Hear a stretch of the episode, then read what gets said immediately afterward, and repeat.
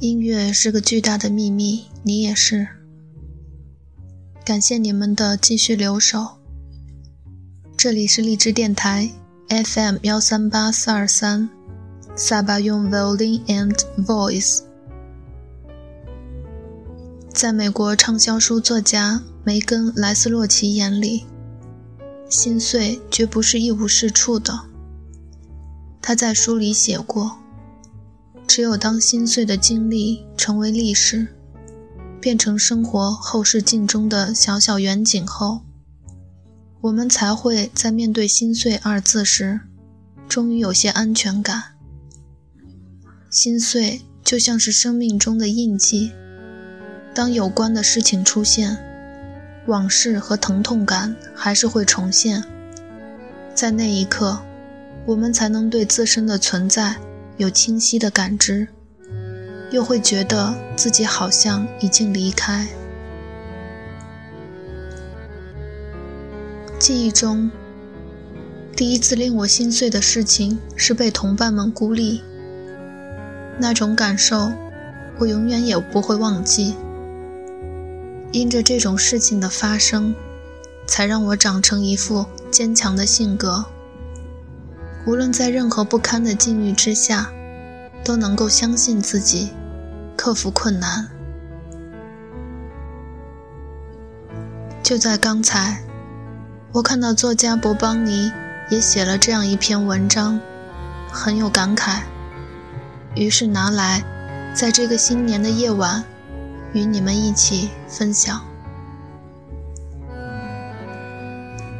我想在写出《听见浪涛》时。原作者冰释寒子，想必也在心里暗暗地下了一个重大的决心，那就是要写出一个，哪怕招人讨厌也无所谓，一定要无比真实和强大的女孩子，那就是武藤里佳子。不知道是不是有人和我一样，小时候我特别讨厌小静。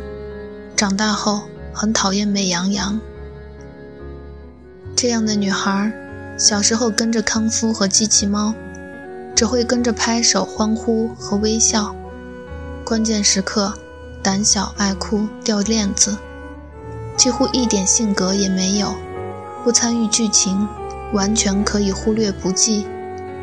变成少女了，健康清新，聪明善良。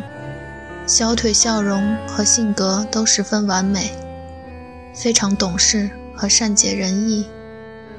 变成羊了，还是美则美矣，毫无灵魂，充当男性角色的点缀，也就是所谓的花瓶。说实话，这种女人存在于哪一个时空啊？我很想问问漫画家们。答案当然很简单。只存在于男人的幻想中而已。当然，我也可以理解，总是把女人母性化、女神化、女王化的宫崎骏大叔，他并不是用贬低女性的心态在创作，相反，他是用仰望女性的目光在创作，在深刻反省到世界的衰退和腐败是因为男性们的欲望。深刻理解到，女性依靠原始的本能在细腻而顽强的生存，所以把所有的理想都寄托到女性角色身上，于是创造出了一些更加不真实的女性。所以我发自内心的喜欢武藤里佳子这个角色。怎么说呢？我喜欢她。正因为我是如此讨厌他，李佳子如果放在现实里，恐怕我绝不会和他做朋友。自私、骄傲、聪明，可以肆意的说谎，只为了达到自己的目的。好像宇宙的存在就是为了他一个人。对待自己的心意，并不坦率，同时。也谈不上多么尊重别人对他的爱慕，可以那么任性，可以那么虚荣，可以那么坦然地活着。这样的女孩，自我从小到大的生活里，哪里都会遇见一两位。就在我无限讨厌她的同时，我发现其实内心深处，我是那么的羡慕她，绝不刻意要求自己，像大人们教导的那样，成为一个善良、懂事、乖巧、招人喜欢的女孩。要喜欢我。只是你自己的事，我除了对我自己负责，绝不对任何人负责。在这样的任性之下，是连成年人也做不到的坚强。而当你的目光一直凝视他内心深处的时候，你会发现，他居然那样孤独和脆弱。我一定要活得又强大又美。我一定要让任何人都不能无视我。想必他的心里时时刻刻都这样呐喊着。他强迫自己面对现实的人生，强迫自己在三十分钟之内长大。当我们觉察到这一点时，会突然升起对他的怜惜。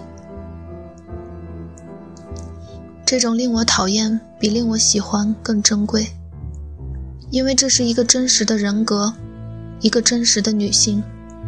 听见浪涛里，长大之后孤立过李佳子的女同学承认说，是当时的自己太狭隘了，只能看到小世界里最讨厌的人。没错，当时的世界，当时的视野，当时的心，都太狭隘了，所以才会孤立别人，或者被孤立。最后，波邦尼这样说：“内心里，我也有一个十五岁的李佳子。